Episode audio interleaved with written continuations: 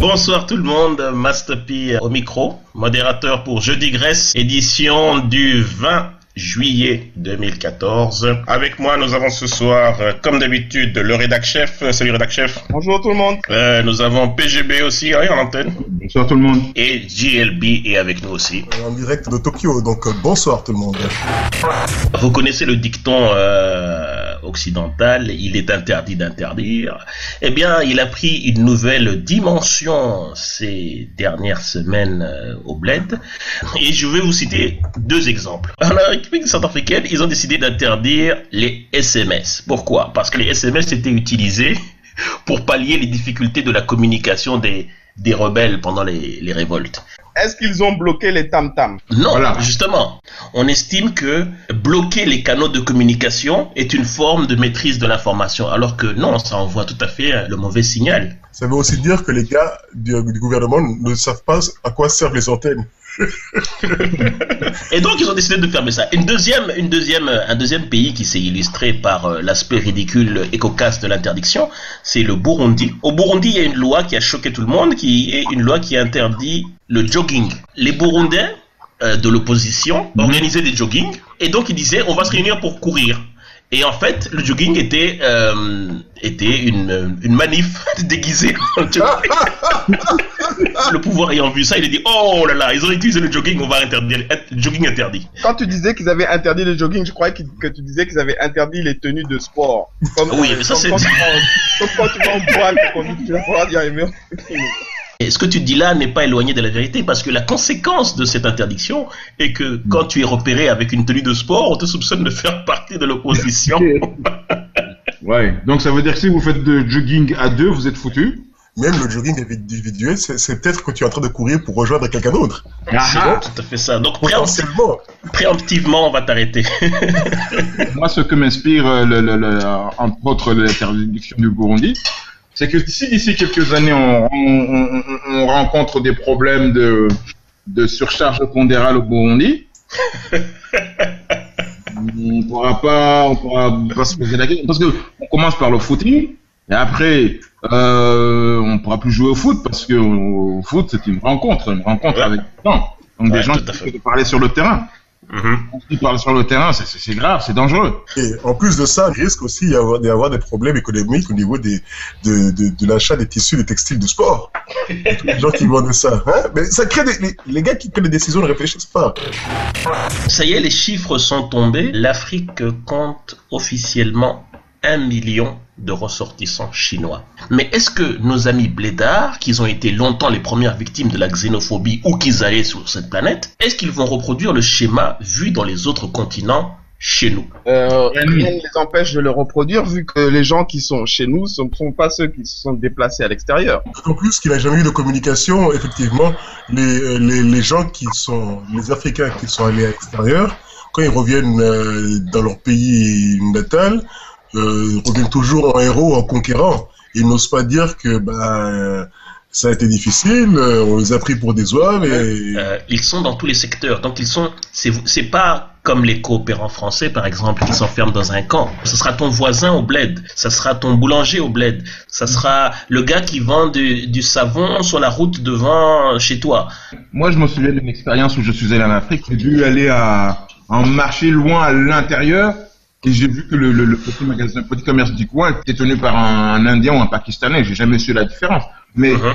ça, nous qui vivons ici en Europe, nous savons que on a exactement les mêmes phénomènes ici en Europe. Hein Tout à fait, tout à fait. Tant qu'on cherche quelque chose à partir de 22 heures, on va chercher le Pakistan du coin ou l'Indien du coin. Il y a un réel problème de xénophobie, même au-delà des Chinois. hein. Il y a un réel de xénophobie dans tous les pays africains. Non, je crois qu'on peut pas dire qu'il y a un problème de, de xénophobie en Afrique. Certes, certes, quand on est au Sénégal, on n'aime pas les Maliens, mais là, ça ça. Chaque pays africain a un bouc émissaire, un Voilà. bouc émissaire qui est généralement un pays voisin. Chez les Kenyans, c'est les Somaliens. Chez les Ougandais, euh, c'est les Tanzaniens. euh, chez les euh, Sud-Africains, Chez les Burundais, chez les Burundais, c'est les Rwandais, chez les Congolais, c'est les Rwandais, et on peut continuer comme ça. On, a, on dit qu'on va, on a un million de Chinois, mais bon, combien on a de Pakistanais Il n'y a jamais de statistiques là-dessus. Combien on a d'Indiens On n'a jamais eu de statistiques là-dessus. bien sûr. Combien on a d'Européens On n'a jamais eu de statistiques là-dessus. Pourtant, on en a un paquet.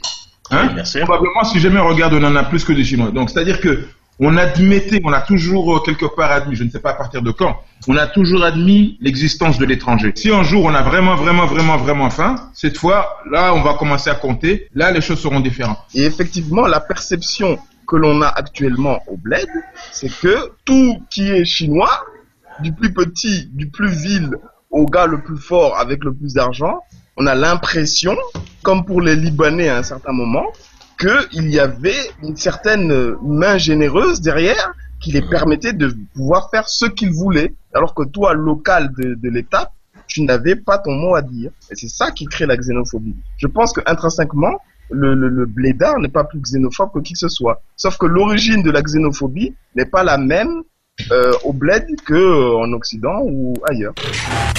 Les Américains ont lancé une, une initiative qui s'appelle Beyond the Grid. Dans cette opération, ils vont décaisser un milliard de dollars US pour participer à l'électrification du bled. Donc c'est un projet qui a été poussé par, euh, ce sera bientôt notre frère hein, Obama, puisqu'il va bientôt quitter le pouvoir. Et euh, le but, le but est que dans 20 millions et que d'ici quelques années, 20 millions de foyers pourront accéder à l'électricité. Pourquoi je vous en parle? Je vous en parle parce que je, je vois, moi, dans l'initiative des Américains, une manière de préparer un marché. C'est-à-dire qu'ils ont vu ce continent-là, qui intéresse tout le monde, dans lequel tout le monde se vit, et ils se rendent compte qu'ils n'ont rien à vendre aux Africains. Et ils se rendent compte que tout ce qu'ils ont à vendre sont des choses qui nécessitent de l'électricité. Eh bien, on va vous donner l'électricité pour que vous puissiez acheter chez nous. Qu'en pensez-vous? Je m'en fous que ce soit des Chinois ou des Américains ou des Européens qui viennent. Mais ce qu'il y a, c'est qu'il faut qu'on ait, il faut que nos gars là en Afrique, on puisse avoir le contrôle sur les choses qui se font en Afrique. Et moi, Mhm. clairement, ce que je vois, c'est que je ne suis pas sûr qu'on ait vraiment ce contrôle. Il y a quelque chose qui est assez intéressant par rapport aux, aux initiatives extérieures américaines, c'est que quand ils en ont, généralement, ils n'ont pas de présence physique sur, le, sur place. Ce qui donne l'illusion que tu as le contrôle de, ce- de ce qui se passe. Il est vrai que si on avait regardé les 200 millions qui ont été dépensés pour détruire les trois quarts des réseaux électriques euh, avec des, des guerres civiles diverses et variées, c'est c'est l'hôpital qui se moque de la charité et qui coupe la jambe à l'amputé. Après avoir tout cassé, maintenant on se présente comme la, la personne qui va reconstruire.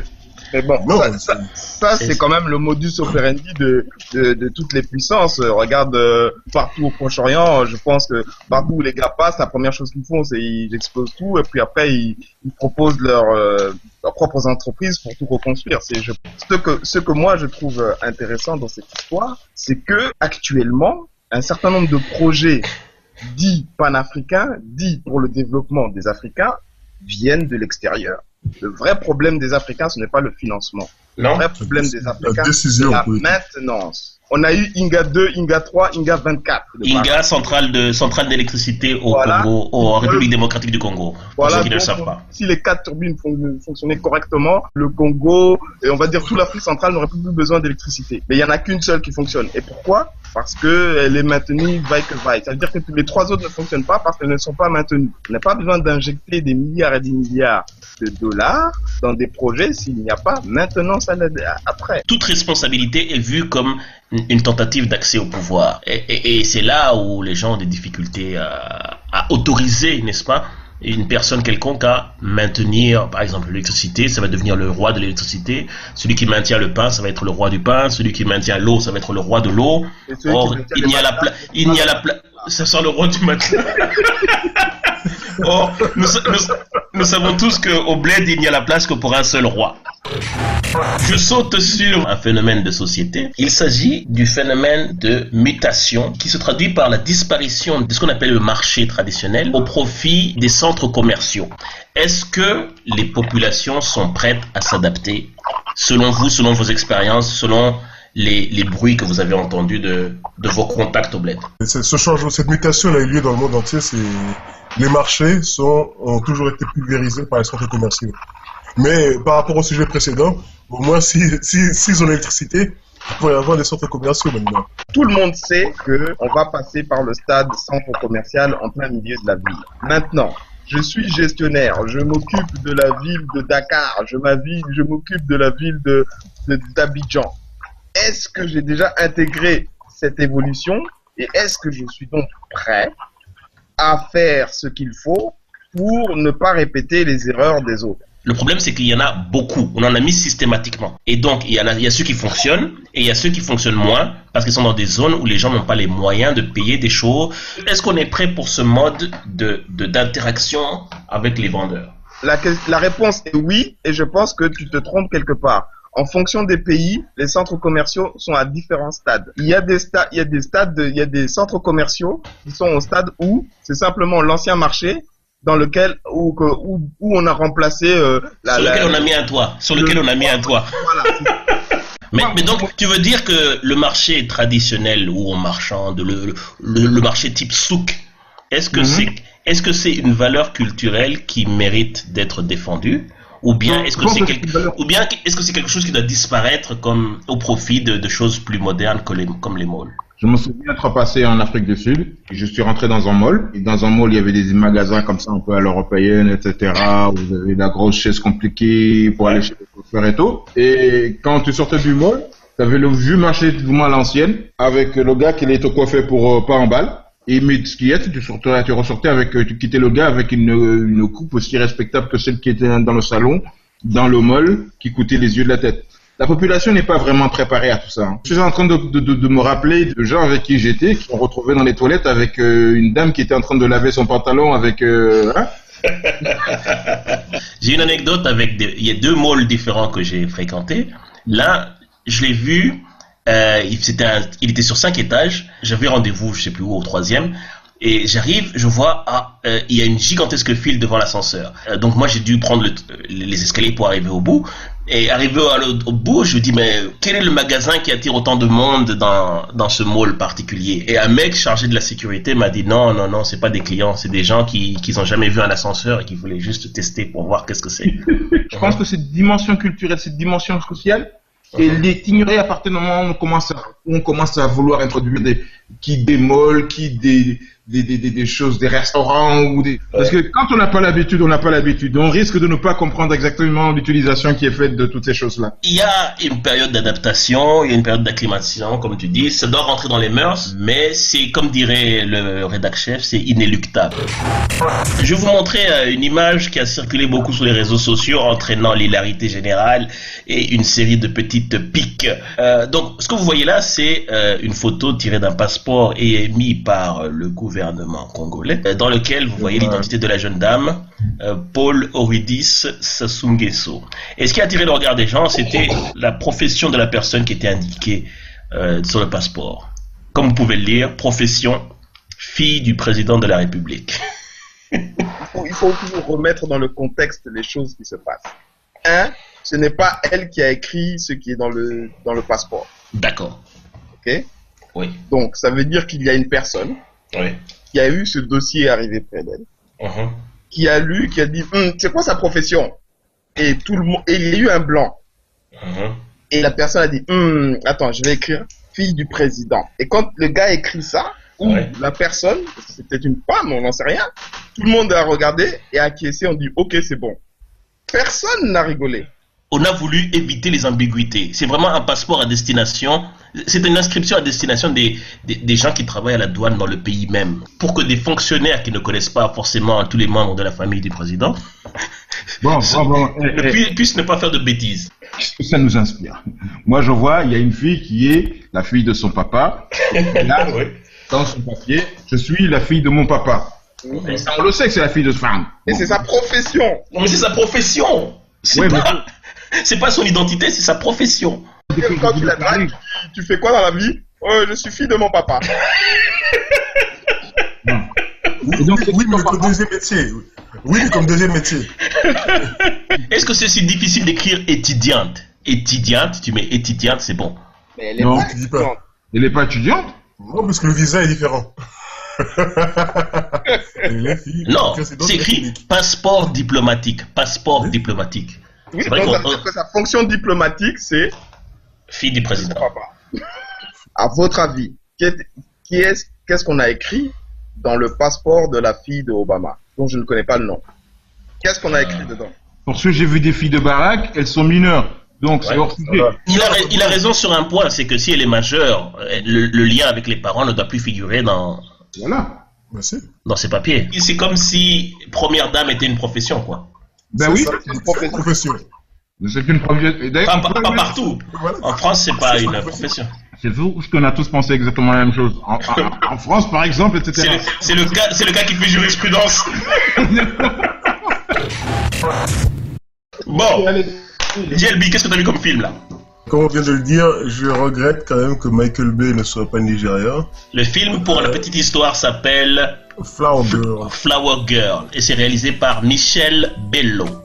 Mais apparemment, ça doit être un- une, une- une feinte qui est, qui est compréhensible en, au Nigeria. Et il faut voir le film pour comprendre sans doute le mot. Mais à quoi ça sert la bande-annonce alors s'il faut voir le film Euh, non, je dis, ce film m'a l'air- m'a m'a l'air bien mauvais. Donc là, c'est le, c'est le professionnel qui parle. c'est- Il y a des zones où il y a la lumière, euh, l'éclairage est étrange. Il y a Uh-huh. des, des séquences où c'est très bien, et puis il y a des Uh-huh. séquences où ça va pas. Il y a des séquences qui sont des clips. C'est pour ça que je faisais référence à Michael Bay. Il y a des séquences clippées comme Michael Bay et qui sont mélangées avec le- tout le reste. Mais ça sera difficile. Comme... euh, Rédac chef, rédac chef. Ouais, ouais, ouais. Le, le côté positif, c'est quoi? Que c'est une comédie romantique. Donc, c'est un sure shot pour le public bled. Après, le problème que j'ai avec ça, c'est qu'on a essayé de transposer des, des- des conventions, des codes de convention de films romantiques occidentaux dans un milieu de blédard. Pas l'impression que c'est comme ça que ça se passe dans la vraie vie. Après, je- Ok. Moi, il y a d'abord un seul truc, la première chose qui m'a choqué, c'est que le début de, de- de- de- du trailer, j'ai pas vu la fin, et encore je précise, j'ai pas vu la fin, Mhm. c'est un frère qui embrasse une sœur qui n'est certainement pas sa femme ou sa copine, etc. Mhm. Ça, pour C'est moi, je choquant. pense que c'est... Hein? C'est choquant. Non C'est extraordinaire. Bay. Ce film est un, un rip-off, donc un véritable plagiat de Pretty Woman. ah ben c'est ce que je disais. Si, si, c'est un plagiat parce que dans Pretty Woman, c'est ça aussi. C'est un milliardaire qui croise une, une fille, euh, etc. et qui essaie de la faire passer pour une fille de la haute société. Et, Ouais, mais il et ce faisant, et ce faisant, il tombe amoureux d'elle. Ici, c'est pareil. Le milliardaire essaie de l'aider à faire passer pour une fille de la haute société pour que son Mhm. copain soit poussé à l'épouser. En l'aidant, lui aussi tombe amoureux d'elle et puis Jouer avec ce concept, avec euh, nos, nos, comment dirais-je, nos, nos contraintes culturelles et socioculturelles euh, africaines, il y a moyen de faire quelque chose d'intéressant. Mais maintenant, je ne sais pas ce qu'ils en ont fait. C'est c'est fait à la nigériane. Et ce qui est intéressant à savoir, c'est que le- le- la bande-annonce que je vous ai envoyée est la bande-annonce de la diffusion en Angleterre. Alors qu'il y a une bande-annonce 100% Nigeria. Et personnellement, je n'ai rien compris à celle-là.